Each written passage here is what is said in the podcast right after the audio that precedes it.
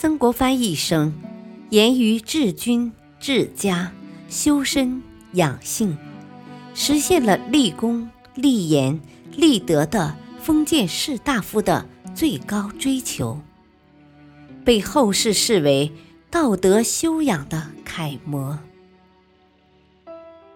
欢迎收听曾国藩点评古典名著，播讲。汉乐，《左传》的政治倾向和道德倾向。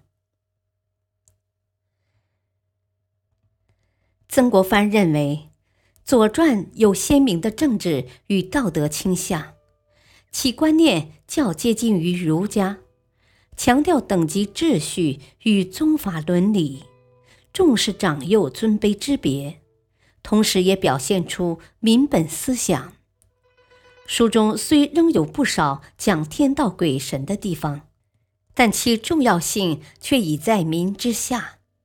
如桓公六年，文隐祭良语：“夫民神之主也，是以圣王先成民，而后致力于神。”庄公三十二年，文隐使隐语：“国将兴。”听于民，将亡听于神。因此类议论，都是作者所赞同的。诸子散文，尤其孟子，也有类似的议论。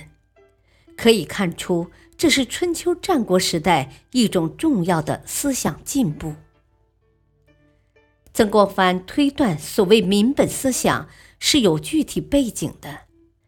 在春秋战国大兼并的时代，民作为财富和士兵的来源，其人口众寡直接关系到国力的盛衰。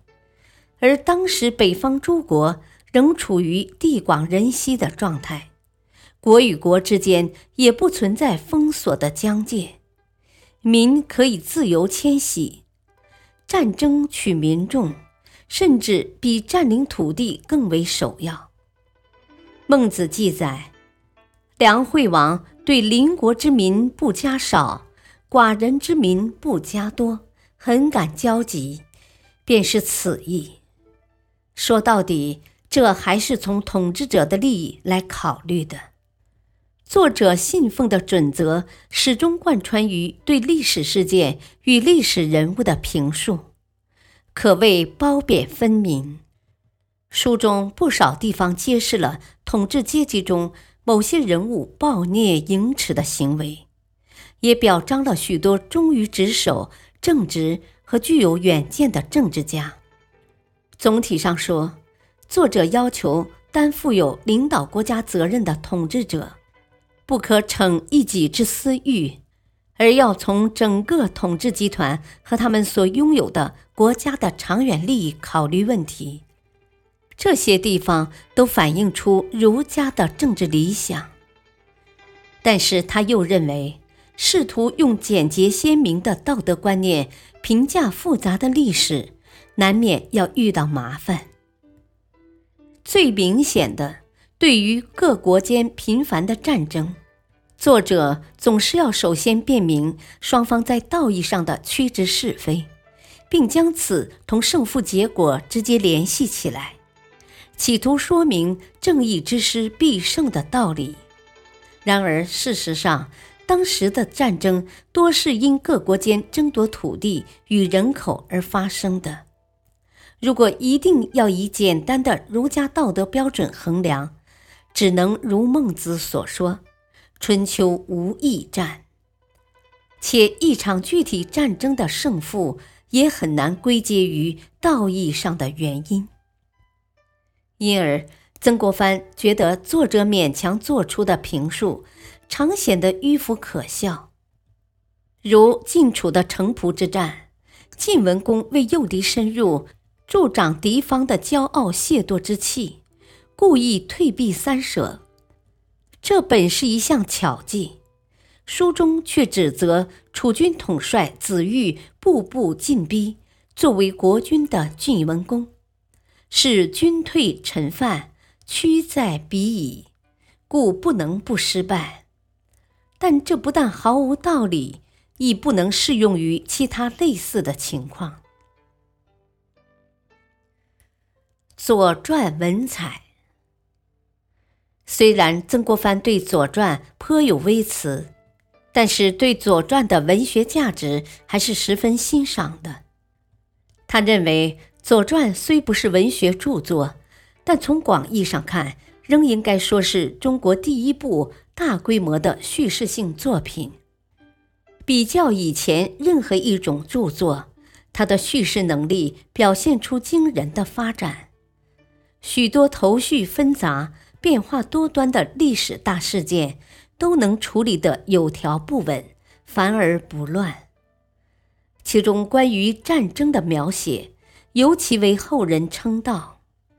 他认为写的最为出色的，便是春秋时代著名的五大战役。作者善于将每一战役都放在大国争霸的背景下展开，对于战争的远因近因、各国关系的组合变化、战前策划、交锋过程、战争影响。以简练而不乏文采的文笔，一一交代清楚。这种叙事能力，无论对后来的历史著作还是文学著作，都是具有极重要意义的。他认为，《左传》所记外交辞令也很精彩。这一类文字，照理应该有原始的官方记录作为依据。但必然也经过作者的重新处理，才能显得如此精炼、严密而有力。与《尚书》乃至国语所记言辞相比，差别是很明显的。最突出的例子要数烛之武退秦师一节，整篇说辞不到两百字，却抓住秦国企图向东发展而受到晋国阻遏的处境。剖析在秦、晋、郑三国关系中，秦唯有保全郑国作为基地，才能获得最大利益。于是轻而易举地瓦解了秦晋两大国的联盟，挽救了已经必亡无疑的郑国。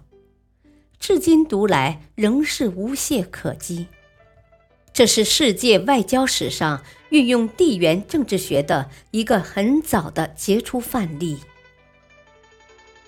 从文学上看，《左传》最值得注意的地方，还在于它记述历史事件与历史人物时，不完全从史学价值考虑，而是常常注意到故事的生动有趣，常常以较为细致生动的情节。表现人物的形象，这些都是显著的文学因素。感谢收听，下期播讲《左传》的故事趣味。敬请收听，再会。